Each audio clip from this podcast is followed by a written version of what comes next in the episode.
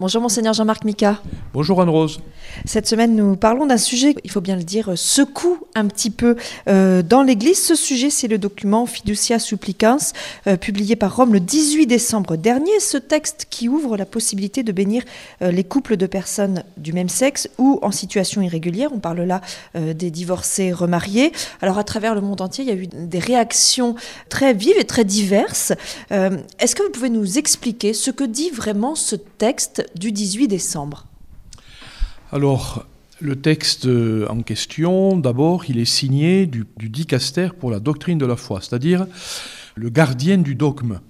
Euh, c'est en partie euh, euh, à cause de l'autorité du dicaster qui est l'auteur de ce texte que les réactions sont extrêmement vives. si ça avait été un autre dicaster plus modeste, plus discret, qui touche moins euh, au, gardien du dogme qu'est le dicaster de la, doctrine de la foi, euh, les choses auraient été peut-être plus paisibles. Mais parce que, parce que ça émane de ce dicaster-là, évidemment, la portée symbolique est encore plus forte. Et très clairement, hein, le, cardinal Fernandez, préfet de ce dicaster, euh, ne, cache pas que, le, même si c'est lui le secrétaire du, dicaster qui signe le texte, eh bien la signature du pape est très très, proche derrière. Hein. Bon, voilà, très clairement. Donc ça, c'est une première chose. La deuxième chose, le contenu du document. Euh, euh, invite les, les, prêtres, les pasteurs, à euh, accueillir par un geste de bénédiction euh, toutes les situations de couple en situation irrégulière. Et à titre d'exemple, ou pour préciser, les couples constitués de personnes divorcées qui se remettent en couple, soit à travers mariage ou non, euh, et les personnes homosexuelles qui aussi vivent en couple. Voilà.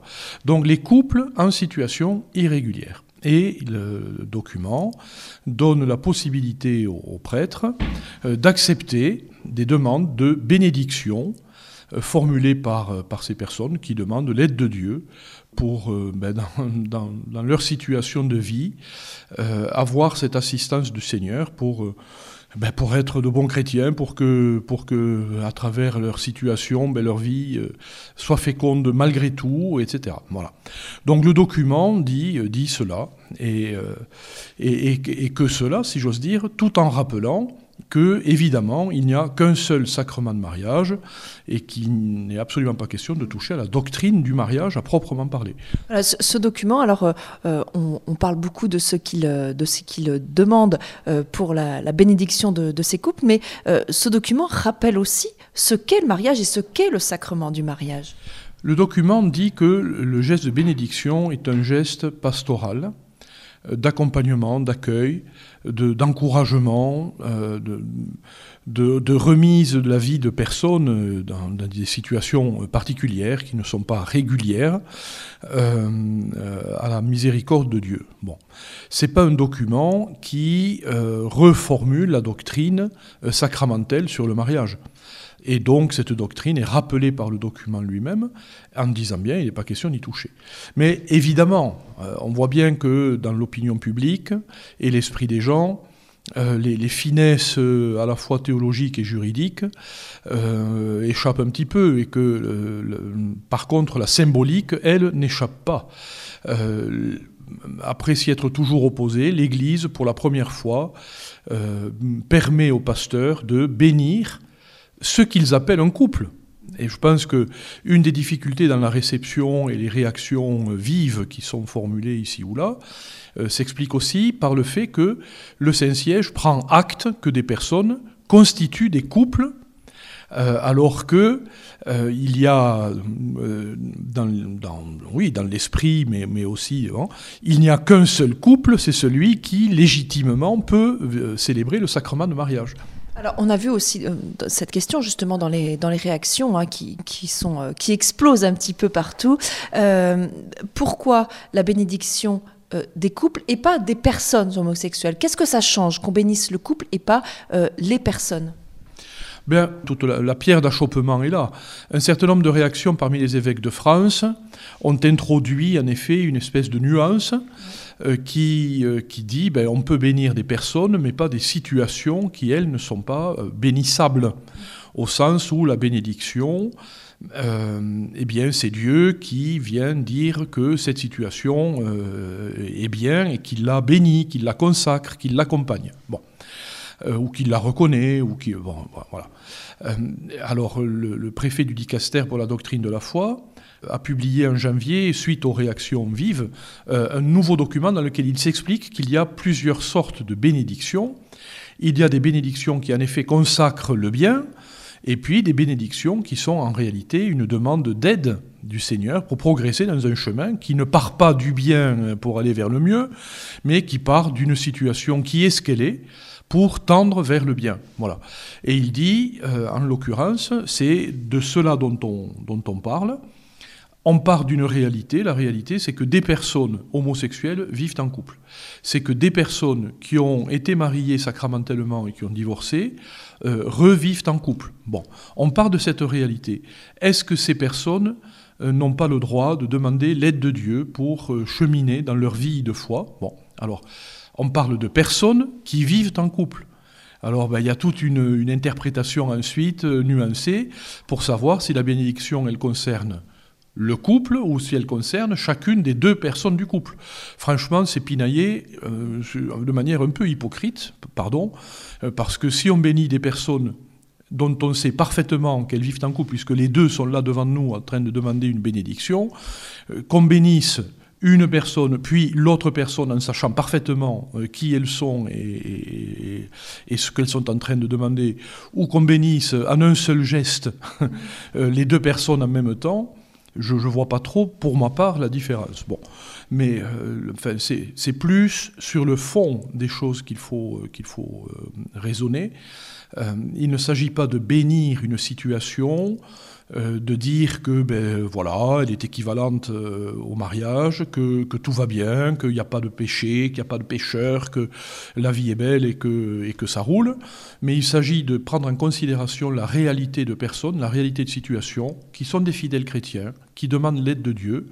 Et après tout, à Lourdes, on passe nos journées à faire que ça c'est-à-dire à bénir sans arrêt des personnes qui ne viennent pas, euh, avant qu'on les bénisse, nous expliquer euh, qui, quoi, comment. On ne sait pas qui on bénit et dans quelle situation vivent les personnes qui sollicitent une bénédiction. On ne se pose pas la question. On donne la bénédiction parce que c'est un geste de tendresse de la part de Dieu et d'accompagnement et d'encouragement. Et c'est le Seigneur qui ensuite fait le reste dans le cœur des gens et qui les fait tendre vers le bien. Alors, y compris euh, au niveau de l'épiscopat français, on a vu des réactions euh, diverses aussi euh, de la part de vos confrères évêques. Certains disent un peu leur surprise, d'autres expliquent avec les mêmes mots que vous la, nécessité de, tendre la main et d'ouvrir à la miséricorde de Dieu au fond, finalement, au final, le, discernement, il reviendra au prêtre c'est le prêtre qui va recevoir euh, la demande. Alors là, on entend les évêques qui s'expriment, mais au final, euh, ce sont à la porte euh, des, prêtres que les gens vont venir frapper. comment les prêtres vont pouvoir discerner? Est-ce que certains pourront être plus à l'aise que d'autres pour répondre à ces demandes? Comment ils vont être accompagnés, les prêtres, pour pouvoir répondre? Alors, je, précise que tous les évêques sont également soucieux, d'une part, de bien promouvoir euh, la pastorale, la doctrine euh, du sacrement du mariage tel que l'Église l'enseigne, la pratique, la vie, et, le fait avec euh, rigueur et exigence. Et donc, il n'est pas question de toucher à cela. le document du, dicastère de la doctrine de la foi ne touche pas à cela. Et les évêques, unanimement, sont aussi soucieux d'être pasteurs de personnes qui sont dans toutes sortes de situations, euh, pécheresse, pas pécheresse, plus ou moins pécheresse, enfin, etc. Euh, tous les évêques ont le même souci euh, d'être à la fois euh, gardienne du dogme et pasteur de situations réelles et concrètes. le décalage n'est pas sur cette intention-là, mais sur la, portée symbolique de tel ou tel geste et l'impact que cela peut avoir euh, dans, dans, l'esprit, dans le cœur d'un certain nombre de personnes. Alors que les personnes soient celles qui font des efforts pour, euh, mener une vie euh, droite, une vie euh, qui ne soit pas irrégulière, comme pour reprendre les termes du Saint-Siège, et, qui peuvent voir là quelque chose qui peut finalement leur dire ben, si l'ouvrier de la dernière heure reçoit le même salaire que moi, pourquoi est-ce que moi je fais tous les efforts que je fais? Bon, voilà. je, je, fais un peu exprès de prendre cette image-là, parce qu'il y, a quand même de ça, quand même, hein, dans les réactions. Euh, parce que mener une vie droite, c'est exigeant et que on peut parfois être, on a besoin de l'encouragement de l'Église pour, pour, pour, mener cette vie droite. Et, quand on voit que l'Église, euh, on pense que l'Église euh, finalement traite de la même façon et les uns et les autres, eh bien, ça peut être décourageant. Voilà, c'est vécu comme ça par certains. Bon, mais et ça, vous le comprenez? Bien sûr que je comprends, je, comprends parfaitement cela. Euh, mais, justement, le, la déclaration récente là, du Conseil permanent de la Conférence des évêques de France, elle dit voilà, il y a la doctrine du mariage. Et elle rappelle les éléments de la doctrine du mariage. Un homme, une femme, le sacrement, euh, voilà. Euh, un couple établi pour la vie, ouvert à l'accueil la, de la vie, des enfants, bon, voilà, ça c'est la doctrine du mariage, et il n'est pas question de toucher à ça. Mais il y a aussi dans la doctrine chrétienne l'accueil inconditionnel de toutes les personnes. Ça veut dire qu'on n'oppose pas la miséricorde au dogme? Mais bien sûr, bien sûr que non. la miséricorde fait partie du dogme voilà, et donc ensuite ça renvoie les pasteurs à leur discernement de pasteurs, et ça renvoie les fidèles à leur conscience de fidèles. Et, il faut respecter tout cela. Et euh, bon, ben, le pape, depuis le début de son pontificat, invite sans cesse et les uns et les autres, et les fidèles et les pasteurs, à faire toujours acte de discernement de discernement des situations, de discernement des personnes, de discernement du rapport à la vérité, du discernement d'une vie qui tend vers la sainteté, euh, et, et, de choisir, toujours en visant euh, le, meilleur, euh, de, ne jamais hésiter à faire appel à l'aide de Dieu pour pouvoir cheminer vers la sainteté, qui passe par des conversions, qui passe par des exigences, etc., mais qui part aussi du réel. Et le pape, pour utiliser une image, euh, depuis le départ, euh, regrette euh, dans l'Église des comportements de douaniers qui demandent aux gens de se présenter avec un passeport en règle. Et si toutes les cases sont cochées, à ce moment-là, la porte s'ouvre. Et si ben, il manque quelque chose dans le passeport, eh bien, la porte reste fermée et on ne peut rien pour vous. Il dit, ben ça, c'est pas, pas le Christ, c'est pas l'Église, et euh, c'est pas la doctrine, c'est pas le dogme de l'Église, c'est pas la foi de l'Église, et donc ça ne doit pas être sa pratique. La pratique de l'Église, c'est d'être signe de l'exigence de Dieu et de sa miséricorde.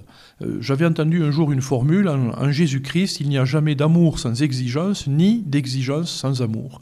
Eh bien, ce document est un essai de traduction concrète de cela en faisant que ce que l'Église fait depuis longtemps, des prêtres et des évêques depuis très très longtemps, c'est-à-dire d'accueillir des personnes divorcées, remariées, euh, de discerner, c'est le fameux chapitre 8 d'Amoris Laetitia, euh, qui déjà, à propos des, des, personnes divorcées, remariées, invitait un discernement au cas par cas ne pas remettre en question la doctrine du mariage, mais au cas par cas déterminer si dans telle et telle situation euh, il est possible euh, de, permettre l'accès à, la, communion eucharistique aux personnes qui sont dans une situation irrégulière. Bon, eh bien, le document du dicaster de la doctrine de la foi, en quelque sorte, dépénalise l'attitude de prêtres qui euh, sont dans cet accueil par le geste d'une bénédiction qui n'est pas la déclaration que la situation vécue est, bonne, mais qui est une invocation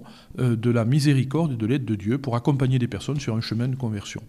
C'est une manière aussi d'inviter les communautés euh, paroissiales à, prier pour, euh, pour ces personnes et à, faire aussi euh, ben, ce, œuvre de miséricorde à l'égard de ces personnes ben À l'égard de toutes les personnes, à commencer par elles-mêmes, parce que, parce que la déclaration du Conseil permanent de la conférence formule bien les choses en disant que ah ben, nous sommes tous pécheurs et que nous avons tous besoin de la miséricorde de Dieu, que nous sommes tous en chemin de conversion.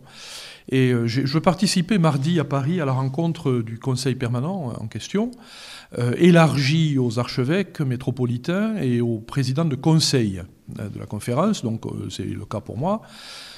et donc, j'ai assisté, participé à l'échange qui ensuite, les membres, les seuls membres du Conseil permanent ont abouti à, la rédaction de ce communiqué, de cette déclaration.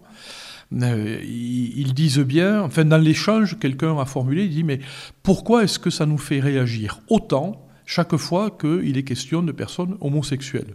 Après tout, euh, des personnes divorcées euh, remariées, des personnes légitimement mariées mais qui ont pratiqué des avortements, par exemple, ou, qui pratiquent la contraception alors que l'enseignement de l'Église c'est de ne pas le faire, euh, quand elles sollicitent la bénédiction, personne n'a d'état d'âme pour, pour la leur donner, que ce soit dans un sanctuaire, un pèlerinage ou ailleurs. Euh, pourquoi est-ce que dès qu'il est question de personnes homosexuelles, ça déclenche une telle passion? Alors en effet... Hein, Et alors pourquoi Est-ce que, vous, est-ce que vous avez la réponse? De fait, de fait on, a, on, accueille euh, la question, déjà pour nous-mêmes. Hein. Euh, pourquoi est-ce que ça, ça, nous fait surréagir finalement par rapport à, toutes sortes d'autres situations irrégulières dans l'Église et, qui, dans l'esprit commun des gens, ne, posent pas de problème Bon, ben, c'est peut-être une question qu'il faut que tout le monde se pose, hein, j'en sais rien.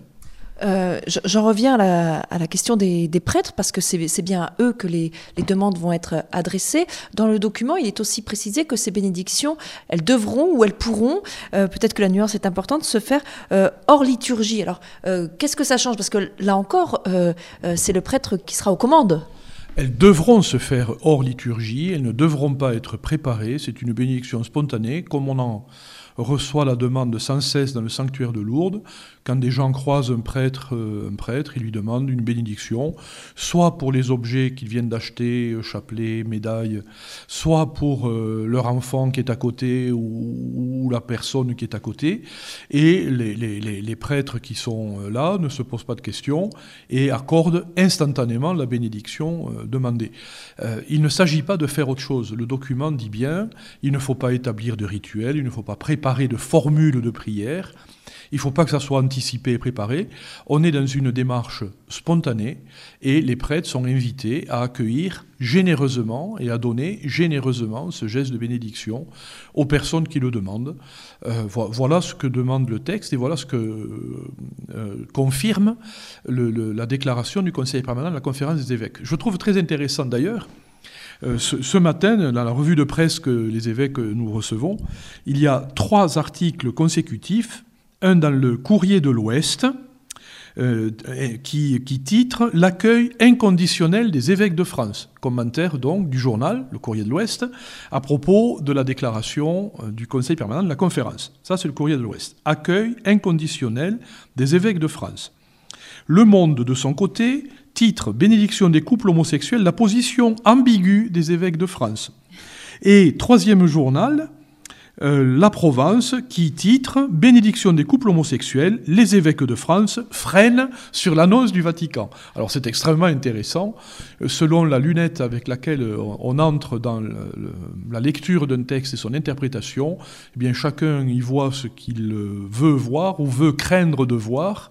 Eh bien j'invite tout le monde à, regarder avec absence de passion et je sais pas quoi, d'emballement, à, regarder euh, le, texte du, Saint-Siège d'une part, la déclaration des évêques de France d'autre part, et d'y considérer qu'il euh, n'y a ni plus ni moins qu'un encouragement à, continuer de faire ce que l'Église fait depuis toujours, c'est-à-dire à accueillir inconditionnellement toute personne euh, qui, quelle que soit sa situation, demeure fils et filles bien-aimés de Dieu, quand bien même cette personne vivrait dans un couple reconstitué après un divorce ou un couple de personnes de même sexe.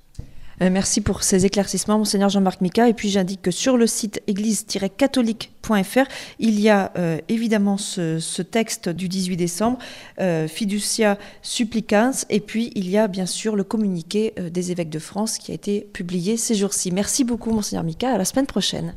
Bonne semaine à tous. Au revoir.